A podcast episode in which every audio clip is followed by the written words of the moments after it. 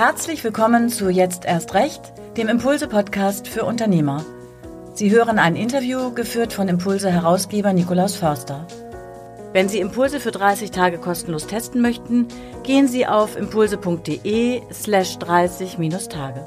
Viel Spaß mit der heutigen Folge.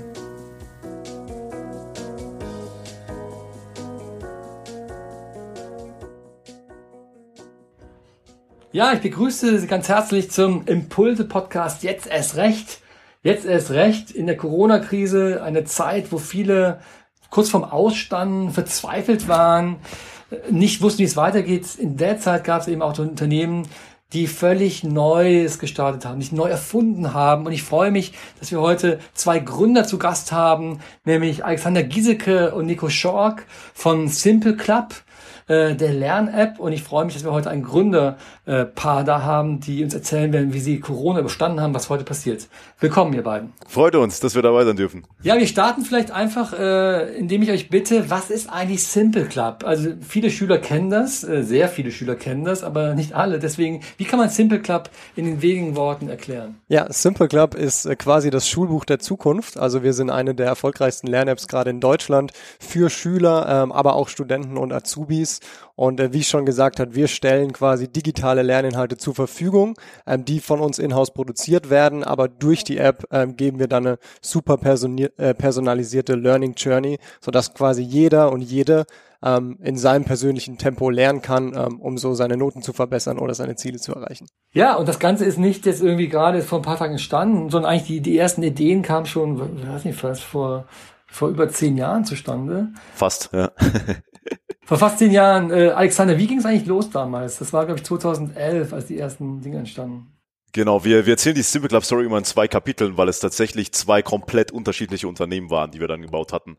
Äh, wir hatten beide angefangen in der Schulzeit äh, und damals war der Anfang von YouTube-Lernvideos. Also haben wir uns das mal angeschaut und gesehen, was da kommt, ist absolut nicht gut. also die Inhalte sind natürlich korrekt äh, größtenteils, aber es macht keinen Spaß, sich das anzuschauen. Es ist keine gute User Experience. Also haben wir uns hingesetzt in der 11., 12. Klasse und gesagt, wir machen mal die coolsten Mathe-Videos in Deutschland. Das war das waren so die Anfänge.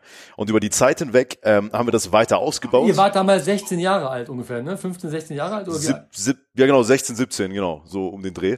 Äh, wir hatten tatsächlich vor Simple Club noch was anderes gemacht. Da haben wir ein soziales Netzwerk entwickelt, als der äh, ähm, Film äh, Social Network rauskam. Das hat uns ein bisschen inspiriert. Und anstatt zu überlegen, was man generell machen kann, haben wir genau das gleiche gemacht.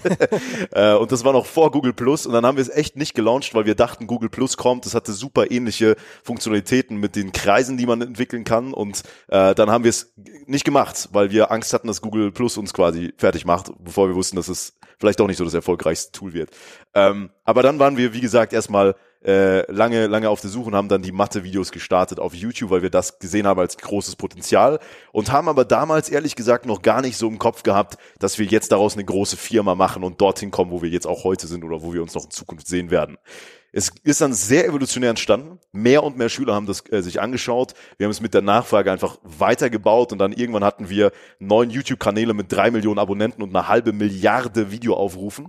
Also es war wirklich das größte Education-Netzwerk auf YouTube in Deutschland ähm, mit Abstand. Und irgendwann haben wir uns dann vor drei Jahren hingesetzt und gesagt, ist das wirklich die Zukunft der Bildung? Weil wir schon so viele Schüler hatten, auch Lehrkräfte im Unterricht, die das eingesetzt haben, dass wir gesagt haben, wir haben eine Verantwortung, hier etwas zu bauen. Also haben wir gesagt, YouTube ist nicht die Zukunft der Bildung für uns, auch wenn YouTube das manchmal behauptet.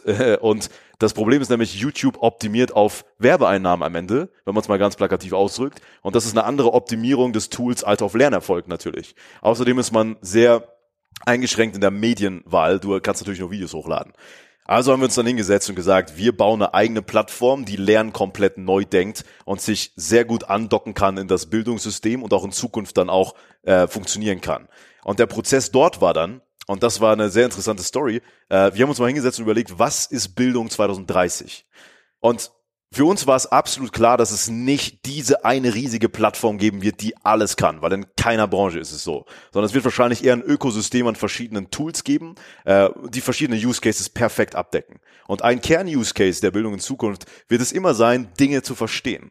Also haben wir gesagt, wir wollen das Tool bauen, was genau diesen Prozess perfekt macht und haben dann die ganze Company, die damals schon aus 30 Leuten bestanden hat für, ähm, für, für YouTube-Produktion, komplett gepivotet zu Education Technology, was was ganz anderes ist. Äh, und das war einer der schwierigsten Momente für uns, weil wir damals auch alles gebootstrapped hatten. Wir waren sehr ähm, ja, restriktiv in der Budgetplanung und alles und deswegen mussten wir auch zu dem Zeitpunkt. Also kein fremdes Kapital, ihr habt alles aus den eigenen Mitteln finanziert damals. Genau, genau. Wir haben alles gebootstrapped und äh, hatten auch natürlich am Anfang super wenig Einnahmen und haben dann in dieser äh, Situation auch die Hälfte des Teams entlassen müssen, weil wir die Company komplett anders aufstellen mussten. Und das war auch einer der Momente, der für uns extrem schwer war, der aber bis heute äh, einer der Grundbausteine war, die Company neu auszurichten, sonst wären wir heute nie da. Das war so 2015, 2016, wann war das? 2016, 17 rum, ja. Also eigentlich eine, eine völlige neue Neuerfindung. Und dann ähm, wir springen jetzt mal ein paar Jahre weiter. Als die Corona-Krise kam, also im März äh, letzten Jahres, wart ihr ja längst etabliert. Ihr habt äh, Geld verdient, äh, ihr seid profitabel gewesen, wenn ich es richtig verstanden habe, was nicht jedem Gründerunternehmen gelungen ist in den paar Jahren, aber ihr habt das geschafft. Und dann kommt Corona. Genau, also wir waren genau an dem Punkt, wir äh, sind dann wieder zurück auf 15, sind dann so auf 30 Mitarbeiter gewachsen über die Zeit und waren eben, wie du gesagt hast, profitabel und hatten auch vor, Simple Club einfach profitabel aufzubauen, weil uns auch gefallen hat, einfach diese Freiheit und die Kontrolle über die Firma komplett zu behalten. Ähm, und ich erinnere mich noch richtig, richtig gut an die Woche, als dann ähm, ja, Corona in Deutschland aufkam. Es wurde immer krasser. Und irgendwann, ich weiß nicht, ob du dich da auch noch dran erinnern kannst, gab es so die ersten Gerüchte, und das waren tatsächlich damals Gerüchte, ja, die Schulen machen vielleicht zu. Und das war in der Anfangszeit von Corona so, alle, ja, auf keinen Fall machen die Schulen zu, äh, das wird auf keinen Fall passieren. Und es wird immer, immer konkreter. Und ich glaube, es war ein Donnerstag oder Freitag, wo es dann sehr, sehr große Gerüchte waren, ja, wahrscheinlich wird heute beschlossen, dass am Montag keine Schule mehr ist. Und wirklich an dem Tag haben uns Leute so viele Nachrichten geschrieben, da waren Lehrer dabei, da waren Rektoren dabei, Schüler dabei, die gesagt haben, ey, wenn am Montag keine Schule ist, was machen wir dann? Könnt ihr uns irgendwie unterstützen? Und ähm, es war nicht mal als Marketingaktion gedacht, aber wir haben gesagt, okay, wir geben jetzt einfach alles, was wir machen, for free raus ähm, und die Leute sollen uns einfach anschreiben und wir geben die Lizenzen. Wir haben noch gesagt, wir machen es zumindest über die Lehrer, damit wir so ein bisschen Kontrolle haben. Und das Wochenende, das war so crazy, weil uns wirklich das ganze Wochenende Lehrer aus ganz Deutschland überflutet haben mit Mails und gesagt haben, hey, ich habe eine Klasse, könnt ihr mir 30 Lizenzen geben, könnt ihr mir hier 30 Lizenzen geben, hier 30 Lizenzen. Wir saßen mit fünf Leuten das ganze Wochenende da, haben manuell alles beantwortet, bis wir es dann mal automatisiert haben und haben, glaube ich, in der Woche 1,9 Millionen Lizenzen in ganz Deutschland verteilt. Es ist eine irre Zahl. Wie viele Lizenzen hattet ihr vorher? Mm, wir hatten vielleicht so knapp 20.000 zahlende Kunden und dann wirklich in Deutschland komplett ausgerollt, Simple Club. Ähm. Aber das, das, das Verrückte ist ja, ihr habt, ihr habt, euer Modell war, ihr habt Kunden, die zahlen für das, was ihr bietet und jetzt kommt die Schulschließung, ja. Ähm, wie habt ihr das entschieden? Weil das ist ja für euer Unternehmen ein extrem wichtiger Punkt gewesen wir verlassen jetzt mal eben kurz dieses Modell, ich verkaufe hier meine Lizenzen, sondern ich gebe die kostenlos raus. Wisst ihr noch, habt ihr es zusammen gemacht oder wie war das damals? Das war tatsächlich eine super interessante Situation, weil es generell so eine apokalyptische Atmosphäre war damals. Vielleicht kann man sich ja noch dran erinnern, wie es so direkt am Anfang von Corona war. Ähm, Wo wart ihr da? Wo wart ihr da? In, also ich war in Köln, Nico war in München, glaube ich, ne? Ja. Genau, weil wir komplett remote aufgestellt sind und äh, wir immer an unterschiedlichen Orten eigentlich gewohnt hatten. Ähm, das hat uns auch übrigens in der Corona-Phase extrem geholfen, da können wir vielleicht auch noch gleich drüber sprechen. Ähm, aber die Entscheidung, das zu tun, war natürlich super schwer für uns, weil, wie du sagst, es gab natürlich zahlende Kunden. Und wenn du denen jetzt sagst, ja, wir geben alles andere for free raus, dann ist äh, ein kleiner Konflikt. Aber das Coole war, ähm, einmal haben wir die, die, die Zugänge auf fünf Wochen beschränkt erstmal und gesagt, wir wollen erstmal gucken, was passiert, weil ansonsten wäre das komplett der Genickbruch gewesen, wahrscheinlich einfach zu sagen, wir machen es auf unbestimmte Zeit kostenlos. Das heißt, es war schon positioniert als Hilfspaket. Ähm, und das Coole an der Sache war, dass wir dadurch eine Bewegung ausgelöst haben, die super weit getragen wurde. Also Schüler haben in den Schulen von dieser Aktion erzählt und das ist wie ein es ist wirklich viral gegangen, so dass ganz Deutschland über diese Aktion gesprochen hat, die wir machen. Und deswegen kamen auch so viele Anfragen an. Also die 1,9 Millionen Lizenzen, wenn man das runterbricht auf den Preis, den wir normalerweise für eine Lizenz verlangen, war das ein Wert von 30 Millionen Euro, den wir in einer Woche rausgehauen haben. Ähm, und das Interessante war aber, dass wir nichts davon proaktiv rausgegeben haben, sondern die Art und Weise, wie wir es gemacht haben, ist, wir arbeiten sehr stark mit Social Media und wir haben aktiv gesagt, wir müssen auf Social Media eine, eine Aktion starten, die sich von selbst trägt und diese Strategie hat dann funktioniert am Ende. Aber wenn man das sieht, wir haben 20.000 bezahlte Lizenzen, dann kommt Corona, es sind 1,9 Lizenzen nach außen gegeben worden, kostenlos. Und jetzt müsst ihr auch überlegen, strategisch, wie gehen wir jetzt vor? Also die Zeit tickt, ihr habt fünf Wochen, bis die Lizenzen auslaufen. Was macht ihr? Was waren eure Gedanken damals? Weil letztlich, wenn man heute drauf schaut, würde man sagen, es ist eine 180-Grad-Wendung gewesen. Diese Firma hat sich völlig verändert in dieser Zeit. Aber wie ist das zustande gekommen? Also was waren eure strategischen Gedanken damals? Ja, so gerade am Anfang, also war es wirklich gar nicht so strategisch, sondern wirklich dieser Impulsmoment von, wir müssen da jetzt irgendwas machen. Und dann natürlich, genau, geht es plötzlich los, du hast 1,9 Millionen Ver äh, Lizenzen verteilt. Und was wir da plötzlich gemerkt haben, wir hatten Hunderttausende von Leuten plötzlich jeden Morgen, das war auch der Switch, den wir gesehen haben, plötzlich haben es alle morgens benutzt, ähm, auf unserer Plattform. Und wir haben so ein bisschen die Realität festgestellt, dass das, was wir mit Simple Club eigentlich vorhaben und was unsere Vision ist, dass wir da an dem Punkt damals noch gar nicht so weit waren. Also es hat super vielen Leuten geholfen, aber wir mussten uns auch eingestehen, es könnte noch viel, viel besser sein und noch viel, viel besser helfen.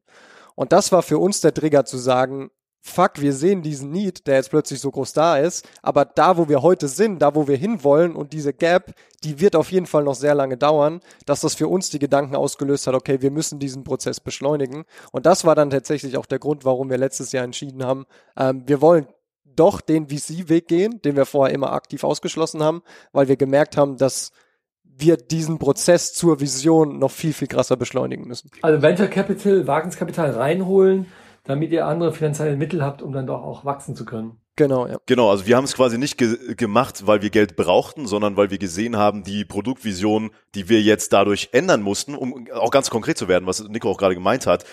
Diese Aktion hat uns gezeigt, dass wir nicht im Nachhilf äh, Nachhilfemarkt sind und auch nicht im Nachmittagsmarkt, sondern wir haben die Chance, mit diesem Tool in die Schulen reinzugehen und das grundlegende Tool für Wissensvermittlung über den gesamten Tag zu sein. Und das hat uns das gezeigt. Aber gleichzeitig hat es uns auch eben gezeigt, dass wir dort noch nicht sind im Vormittag, weil wir das ganze Feedback von Lehrern auch bekommen haben, die einerseits super dankbar waren, aber dann auch gesagt haben, Jungs, hier und da, da müsst ihr auf jeden Fall noch was machen, damit es wirklich in der Schule eingesetzt werden kann. Und um dorthin zu kommen, um diese Vision zu bauen, wollen wir natürlich dann nicht weiter einfach organisch wachsen, weil das brauchen, dann, dann brauchen wir vielleicht zehn Jahre, sondern deswegen haben wir gesagt, wir müssen diesen Prozess beschleunigen und jetzt da auch einen Growth Case quasi draus machen. Ich lerne, es gibt ein Vormittagsgeschäft, es gibt ein Nachmittagsgeschäft, aber es ist ja noch komplexer, denn die Zahlenden sind die Eltern, aber die User sind die Schüler. Also wie habt ihr dieses Problem in den Griff bekommen? Ja, ähm, das ist tatsächlich das genau der Knackpunkt von Education Technology, mit dem äh, viele, viele Startups in der Branche strugglen. Ähm, was wir von Anfang an gesagt haben und was auch Simple Club erfolgreich gemacht hat, war, dass wir gesagt haben, wir fokussieren uns komplett auf den Schüler. Wir wollten damals schon in der 11. Klasse haben wir gesagt, wir wollen einfach die geilsten Mathe-Videos machen, dass man intrinsisch Bock hat, das zu schauen. Und diese das hat sich natürlich ein bisschen dann noch verfeinert und anders formulieren lassen über die Jahre. Aber dieses Bild von Schüler first, wir wollen, dass die intrinsisch motiviert sind, selber sagen, ich habe Bock darauf, das haben wir immer im Fokus behalten ähm, und uns komplett darauf fokussiert, eine Lern-App zu bauen, die eben dem Schüler gefällt. Und was wir festgestellt haben in den letzten Jahren, wenn der Schüler sagt, ich habe richtig Bock auf dieses Produkt und zu seinen Eltern gehen und sagt, hey, könnt ihr mir diese Lern-App kaufen, dann ist der Pitch das, was auf jeden Fall funktioniert. Weil dann sagen die Eltern natürlich, klar, äh, wie viel kostet jetzt hier, nimm gleich drei, ähm, daran scheitert es nicht. Und das ist der Weg, den, den wir jetzt gesehen haben, dass er funktioniert, weil wir eben nicht das Produkt sein wollten, was deine Eltern dir geben und sagen, hey, guck mal, ich habe eine Lern-App im Internet gefunden, probier die doch mal aus. Vielleicht um da auch noch zu ergänzen, äh, der Weg, wie wir das rausgefunden haben, ist auch interessant. Ähm, gerade weil ja auch viele Unternehmer zus äh, zuschauen. Was wir gemerkt haben, ist, wir haben mal diese, diese Journeys aufgemalt. Das ist ja quasi eine Dreiecksbeziehung. Simple Club, Eltern, Schüler. Ähm, und dann haben wir versucht zu schauen, was ist der Weg, der, der es zum Scheitern bringen könnte. Ähm, und wir haben dann auch mal Competitive äh, Analysis gemacht, also wirklich geschaut, was machen andere und die meisten gehen halt direkt an die Eltern, weil wenn du weißt, die Eltern sind die zahlenden Kunden, ist es eigentlich logisch und intuitiv, dass du dann die Eltern direkt verkaufst. Das Problem dann ist aber die Retention in der App, weil die Eltern dann zu ihren Schü äh, Kindern gehen und sagen, hier ist eine Lern-App, nutzt die mal, ich habe die gerade gekauft. Klappt nicht so gut, ne? Also die Schüler werden da nicht so lange drin bleiben. Und was wir halt versucht haben zu knacken, und das haben wir dann geschafft, ist, wir gehen über die Schüler, weil das das Retention-Problem im Kern löst, aber wir bauen den Pitch an die Eltern auch über die Schüler, weil wir dadurch einerseits ein Referral erzeugt haben, weil das Kind selbst ist das stärkste Referral, was es gibt, und gleichzeitig marketingmäßig an die Schüler-Channels gehen können. Das heißt, wir müssen nicht auf den gleichen Channels bitten wie andere Nachhilfeinstitute, die auch online viel mehr Geld ausgeben für Elternakquise, weil das ist natürlich auch ein bisschen schwieriger, also kompetitiver, sondern wir gehen komplett über die Schüler-Channels, wo wir sehr, sehr, sehr günstige äh, Kosten für App-Installs bekommen äh, oder auch für, für Conversions am Ende. Ich muss mal ganz kurz hier den Übersetzer spielen. Nicht alle kennen diese Begriffe. Retention, ja, da geht es dann um die Frage, wie lange ist die Kundentreue, wie lange bleibt jemand eigentlich dabei? Und Referral, einfach Weiterempfehlung. Ja? Und das sind eben die großen Probleme, dass Leute zwar Kunde werden, aber sehr schnell abspringen äh, oder eben äh, zum Thema Markenkanäle, dass das Weiterempfehlen, Referral halt nicht, nicht gut äh, funktioniert. Ich will noch mal kurz zurück nach den fünf Wochen. Ich habe gesagt, fünf Wochen kostenlose Lizenz. Ähm, ihr musstet trotzdem, und das Thema Venture Capital, das kam ja dann irgendwann noch, aber ihr musstet trotzdem erstmal Entscheidungen treffen, wie machen wir weiter? Wie geht's nach fünf Wochen weiter? Was waren da die Ideen? Das war, das war tatsächlich vom Timing damals ein, ein, schwieriger Punkt, weil viele denken jetzt, okay, wir haben 1,9 Millionen Lizenzen rausgegeben. Wenn davon nur ein Prozent konvertieren, dann muss es euch jetzt ja grandios gut gehen. Aber das Problem war eigentlich, dass diese fünf Wochen ähm, in dem Jahr direkt in die Ferienzeit reingelaufen sind. Das heißt, wir haben da genau ein riesiges Retention-Problem gehabt, weil für die meisten Schüler, das war der Lockdown, am Anfang waren noch alle motiviert, ich lerne daheim, aber nach fünf Wochen war komplett die Luft raus und alle sind eigentlich in diesen Ferienmodus rübergegangen, weshalb wir eigentlich einen kompletten Churn von dieser Aktion gesehen haben. Und dann... Und, äh, und Klausuren sind ausgefallen, ne? teilweise sind die Arbeiten gar nicht geschrieben worden auch. Genau, ja, auch das ist, das ist eine krasse Erkenntnis, die wir in den letzten äh, eineinhalb Jahren bekommen haben, war dieser erste Lockdown, gerade in der Anfangszeit, war super motivierend, digitale Bildung ging voran, alle haben drüber gesprochen, aber zweiter Lockdown, dritter Lockdown, vierter Lockdown, niemand hat Klausuren geschrieben, niemand mehr hat über digitale Bildung gesprochen, dass wir eigentlich, also wir wollen auf keinen Fall sagen, wir haben jetzt von in Corona ging es uns schlecht, das wäre super falsch zu sagen. Aber wir haben auf jeden Fall gemerkt, dass im Vergleich zu den letzten Jahren wir definitiv nicht das organische Wachstum erzielen konnten, was wir vorher hatten, weil einfach alle in diesem Modus waren, ich bin eh daheim und mache eigentlich gar nichts mehr. Was, was super, super traurig war, weil man, wenn man das mal überträgt, bedeutet, wie viel Verlust, wie viel Lernverlust eigentlich in dieser Zeit gewesen sein muss, wenn wirklich nicht mal digital wirklich gelernt wurde. Ja, und das hat uns auch in der Zeit extrem dazu gebracht, wirklich zu schauen, wie können wir das Produkt so bauen, dass es nicht einfach nur genutzt wird, weil du eine externe Motivation hast und einen externen Druck wie eine Klausur. Weil für uns geht es nicht darum, zu funktionieren, weil das eigentliche System nicht funktioniert. Das ist, das ist dieses Dilemma, in dem wir uns bewegen. Wenn wir quasi überlegen, wie können wir maximal erfolgreich werden, geht es uns quasi theoretisch besser, je schlechter das eigentliche System funktioniert. Und das ist eine schlechte Situation, das wollen wir nicht machen.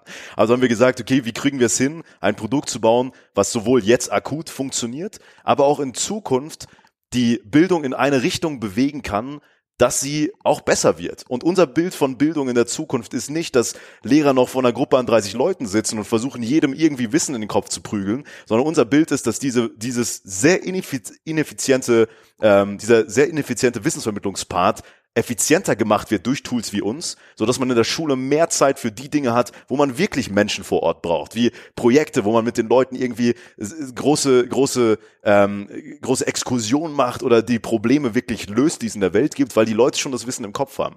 Und da ist immer die Kritik, ja, das wäre idealistisch gedacht, ist es auch, weil wir kennen wissen alle, wie Schüler drauf sind, aber das ist für uns kein Gegenargument zu sagen, dass dieser Wissensvermittlungspart nicht auf jeden Fall besser gemacht werden kann. Und das ist auch so unsere Motivation, die wir dann während der Corona-Phase hatten, wo wir gesehen haben, keiner schreibt Klausuren, die Leute kommen nicht wegen diesem externen Druck drauf. Was müssen wir tun, damit die Leute trotzdem kommen, obwohl die keine Klausuren schreiben? Ob ich das richtig verstanden Das heißt, alles, was reine Wissensvermittlung ist, soll digital stattfinden, weil es effizienter ist. Und sobald es um Kreativität geht, um emotionale Intelligenz, um Zusammenkommen, dann ist, hat die Schule eben doch einen Platz, der auch nicht ersetzbar ist durch digitale Kanäle. Ja, das ist uns das, das Aller, Allerwichtigste, wenn wir über digitale Bildung sprechen, dass wir nicht sagen, digitale Bildung ist automatisch die bessere Bildung. Das ist auf jeden Fall Bullshit, sondern du lernst natürlich nicht nur mit deinem Smartphone. Du lernst, weil du eben das Experiment machst, die über die Dinge diskutierst, den Baum anfest, ähm, um mal so ein paar Beispiele zu nennen. Ähm, aber den Part der Wissensvermittlung und das, was der Lehrer eigentlich repetitiv die ganze Zeit machen muss, ähm, auch individuell auf Aufgaben zu bewerten, die nächste Aufgabe sinnvoll auszuwählen. Das ist halt das, was wir glauben, was Technologie kann und was eben ermöglicht, dass du die Beispiele, die ich gerade genannt habe, plötzlich machen kannst. Weil aktuell da fehlt dafür ja die Zeit. Das ist eure Idee von Bildung, digitaler Bildung und dennoch habt ihr noch nicht beantwortet, was geschehen ist nach den fünf Wochen. fünf Wochen kostenlose Lizenz, also wahrscheinlich Ende April. Äh, wie seid ihr denn, was passierte Ende April dann? Äh, Ende April war es so, dass wir ähm, von den ganzen Lizenzen auch Feedback bekommen haben, wie die App funktioniert und wie Nico gesagt hat, wir haben das absichtlich nicht als Marketingaktion gebaut. Das heißt, wir haben keine Leads gesammelt, keine E-Mail-Adressen, weil wir, um ehrlich zu sein, extrem große Angst davor hatten, dass uns das vorgeworfen wird. Äh, du sitzt am Anfang da und sagst, okay, du machst jetzt eine fünf Wochen kostenlos Aktion, was sofort nach Marketingaktion klingt. Und wir haben auch bei anderen Businesses gesehen, dass die kritisiert wurden dafür, dass sie irgendwie Corona ausgenutzt haben und wir wollten auf keinen Fall, dass uns das passiert. Das ist, das ist ja passiert, ne? Genau, also wenn ich mir Verlage anschaue, es gab ganz viele Verlage, die alles kostenlos rausgehauen haben. Hier kostenloses Magazin, eigentlich um halt Kunden zu ködern, ja, um überhaupt nochmal Kundenkontakt hinzubekommen und dann auch Anzeigenkunden sagen zu können, es gibt doch ganz viele Leser. Ja, und, und wir, wir haben halt sehr, sehr, sehr vorsichtig gehandelt, was irgendwelche Marketingaktivitäten angeht. Deswegen um ehrlich zu sein, diese 1,9 Millionen Lizenzen waren nicht der Conversion-Vorteil, den wir dann danach hatten, auch wegen den Ferien, sondern eher ein riesiger Vorteil in der Awareness, dass es dieses Produkt gibt, weil dadurch Leute von dem Produkt gehört haben, die davor niemals eine Ahnung hatten, was überhaupt eine Lern-App ist und dass das überhaupt schon für tatsächlich Millionen von Nutzern Mainstream ist. Also wir haben über alle unsere Kanäle hinweg haben wir zwei Millionen Nutzer im Monat. Das ist nichts, wo man sagen kann, äh, das ist gerade ein neues Ding, was ein paar Leute nur nutzen.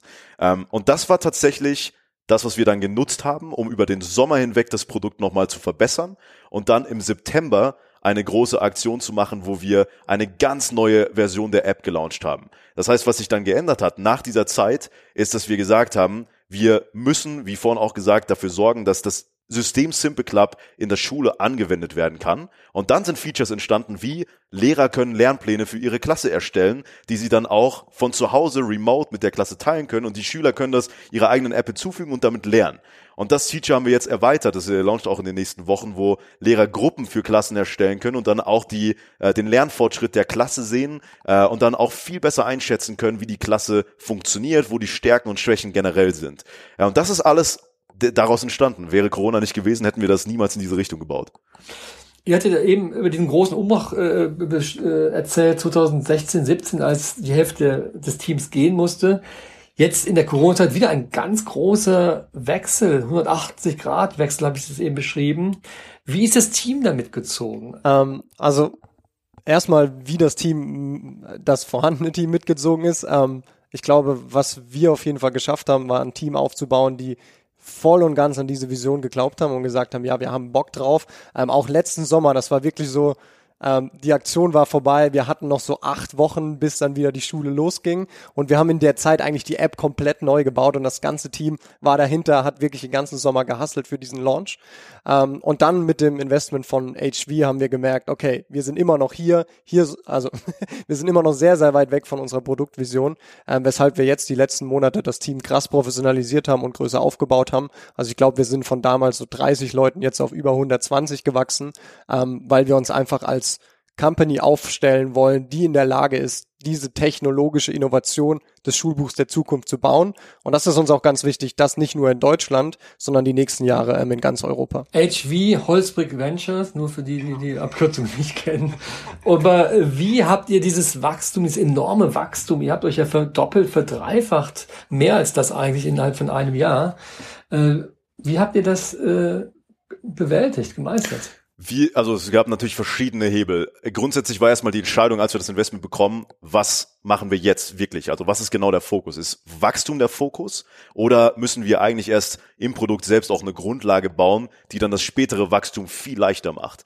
Ähm, und wir haben uns für den zweiten Weg entschieden, weil wir gemerkt haben, dadurch, dass die App auf einem Stand war, der von 30 Leuten entwickelt wurde und natürlich auf ein Level kommen muss, wie man es von WhatsApp, Facebook, Instagram, also von, von, von dem Nutzerfeeling äh, eigentlich erwarten möchte, ähm, müssen wir viel mehr noch ins Produkt investieren. Weil wenn wir jetzt beispielsweise die Marketingmaschinerie anschmeißen, also jetzt im Sinne von vor einem, vor einem Jahr, ähm, dann würden wir wahrscheinlich viel Geld verbrennen, weil die Leute es ansehen würden, aber vielleicht auch nicht drin bleiben und man hat wahrscheinlich noch eine höhere, höhere Churn also von Leuten, die rausfallen. Also haben wir gesagt, wir optimieren alles darauf, dass das Produkt die Leute hält und dass die super happy damit sind. Und dann haben wir Folgendes gemacht. Wir haben einmal ein äh, User Research Team aufgebaut. Das heißt, wir sind wieder zurück in diesen Zyklus von äh, oder in diese Iteration von Testing gegangen, wo wir wöchentlich mit Nutzern face-to-face -face testen und genau verstehen, was die brauchen. Gerade für das äh, bezahlte Produkt war das super wichtig, weil in Deutschland niemand ist gewöhnt ist, für Bildung zu zahlen, also in der breiten Masse, sondern alle sagen, ja, Bildung muss kostenlos sein, was natürlich in unserer Sicht so cool, danke, aber wer zahlt dann dafür? Äh, und deswegen mussten wir dieses Dilemma lösen. Also haben wir sehr viel Zeit mit User Research Teams äh, verbracht, um zu verstehen, was die Leute brauchen. Und das zweite Thema im Sinne von ähm, Skalierung des Teams war ein Recruiting-Team aufzubauen, was wirklich die besten Talente da draußen findet. Äh, weil heute kann man lange nicht mehr sagen, dass die besten Talente sich von sich aus bewerben. Wir haben auch, glaube ich, niemanden eingestellt, der auf eine Jobsuche war, sondern wir haben wirklich sehr, sehr, sehr lange geguckt, was die perfekten Leute sind und trotzdem eine Pipeline aufgebaut an Leuten äh, oder an, an, an Funktionen, wo wir zehn Favoriten haben und dann wirklich die beste Person aussuchen können. Und das als Startup aufzubauen ist relativ schwer, weil die Leute dich natürlich nicht kennen. Die haben keine Ahnung, wer diese Marke ist. Ähm, aber das waren so diese Hebel, an denen wir gearbeitet haben. Das, was uns am meisten dabei geholfen hat, war, ähm, dass wir in den Bewerbungsprozessen, sobald die Kandidaten dabei waren, ähm, wirklich die Vision und den Purpose von Simple Club klar gemacht haben. Und was wir gemerkt haben, auch vielleicht durch Corona, ich weiß es nicht, dass immer mehr Leute da draußen gesagt haben, ja, ich habe Bock drauf, ähm, irgendwo zu arbeiten, wo ich diesen Purpose wirklich sehe ähm, und diesen Purpose auch wirklich fühle. Also das ist vielleicht ein super wichtiger Tipp, weil wir hatten eine geile, wir immer noch eine geile Brand bei Jugendlichen, aber natürlich keiner über 25 hat irgendwie einen Kontakt zu Simple Club. Das heißt, wir waren eine komplett unbekannte Company, ähm, aber da hat uns eben geholfen zu sagen, ähm, ja, kommt und baut mit uns die Bildung der Zukunft. Dieser Podcast heißt Jetzt erst recht und ich habe es am Anfang gesagt, es gab ja auch viele Unternehmer, die irgendwie eher skeptisch waren, die sich haben fallen lassen, die nicht wussten, wohin. Wenn ihr jetzt die, die eineinhalb Jahre zurückschaut, ist ja schon fast eineinhalb Jahre her seit dem Ausbruch der Pandemie, ne? ist schon mehr als eineinhalb Jahre her. Was sind eure wichtigsten Learnings, die ihr mitnehmt aus dieser Zeit?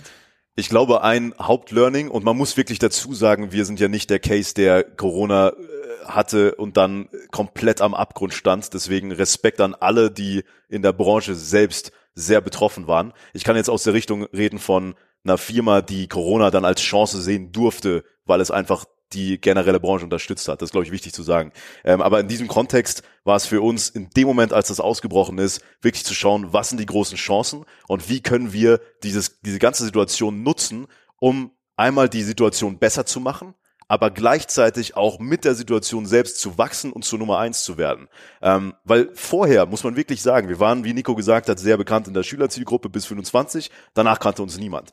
Corona hat uns gezeigt, wir müssen dieses Tool werden, was flächendeckend in allen möglichen Bereichen eingesetzt werden kann. Und dazu müssen wir alles umbauen, was wir auch in der, in der Strategie und in der Positionierung haben, um wirklich auch bei älteren Zielgruppen oder bei, bei Lehrkräften, bei, auch bei der, bei der Regierung äh, gut, gut dazustehen. Und das war ein Learning auf jeden Fall, diese, diese ganze Situation als riesige Chance nutzen und um konkreter zu werden, wirklich auch, um genau zu schauen, was kann man daraus machen äh, am Ende. Noch ein Learning von Nico Schork. Ich glaube, was äh, Corona auch gezeigt hat, und das war für uns ja der Trigger, ähm, dann die erste Finanzierungsrunde zu machen, ist, dass man diesen Sense of Urgency aufbaut, also sich selber ein bisschen mehr Druck macht und ähm, versteht, dass es oder sich selber challenge, Dinge viel, viel schneller zu machen. Also um zum Beispiel zu dem Beispiel zurückzukommen, wo wir die Hälfte des Teams entlassen mussten, da ging es finanziell Simple Club sehr, sehr schlecht. Und das hat für uns zum Beispiel die Innovation B2B hervorgerufen, weil wir so mit dem Rücken zur Wand standen, dass wir out of the box denken mussten. Und Corona wieder die gleiche Situation. Du hast irgendwie Millionen von Schüler auf deiner App und merkst, okay, eigentlich könnte es noch viel besser sein und hast dich wieder selber gechallenged, wie können wir diesen Prozess, der vielleicht fünf Jahre dauert, jetzt in einem Jahr schaffen und wieder komplett outside of the box zu denken. Ähm, ich glaube, das hilft auf jeden Fall, wenn man nicht so immer diese Ausrede zu bekommen, ja, das dauert Zeit, lass mal hier ein Prozent verbessern, hier ein Prozent zu verbessern, sondern wirklich out of the box zu überlegen, was ist der next big step, um von Zero to One zu kommen. Und da auch äh, Ergänzungslearning, weil mir das auch gerade einfällt, was wir jetzt gerade machen, ist nicht zu gucken, wo können wir die Prozentpunkte verbessern, sondern was sind die großen Schritte, die großen Wetten, die wir abschließen können, die dann plötzlich 20 Prozent im Wachstum ausmachen oder in der Conversion. Und das ist etwas, was wir vorher wahrscheinlich auch wegen diesem fehlenden, wegen dieser fehlenden Sense of Urgency nicht gemacht hätten, sondern eher relativ konservativ, realistisch geplant hätten und organisch gewachsen wären. Und jetzt, obwohl, obwohl wir auch ein äh, VC-Case jetzt sind ähm, und nicht Unmengen an Geld verbrennen, weil wir auch nur zwei Millionen aufgenommen haben, weil wir gesagt haben, wir wollen nicht einfach mehr und jetzt das ganze Ding aufblasen. Aber unter diesen Umständen trotzdem schauen, was sind die großen Wetten, die wir abschließen können, die uns wirklich Meilen vorausbringen in viel kürzerer Zeit. Ich lerne über sich selbst hinauswachsen, Sense of Urgency hieß das gerade und auch out of the box denken. Äh, das sind Dinge, die, glaube ich, äh, ganz spannend sind. Sowohl für die Firmen, die in der Krise waren, die sich, die sich retten mussten, aber genau wie bei euch. Ein Unternehmen, das überrascht wird durch einen unglaublichen Wachstum und es dann eigentlich genau diesen Turnaround schaffen muss, um halt das äh, zu überleben.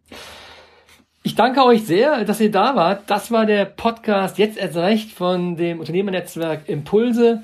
Vielen Dank und bis bald. Vielen Dank. Danke. Das war jetzt erst recht, der Impulse-Podcast für Unternehmer. Weitere spannende Geschichten, wertvolle Tipps, Checklisten und Informationen für Unternehmer finden Impulse-Mitglieder online und im Magazin. Wenn Sie Impulse für 30 Tage kostenlos testen möchten, gehen Sie auf impulse.de slash 30-Tage.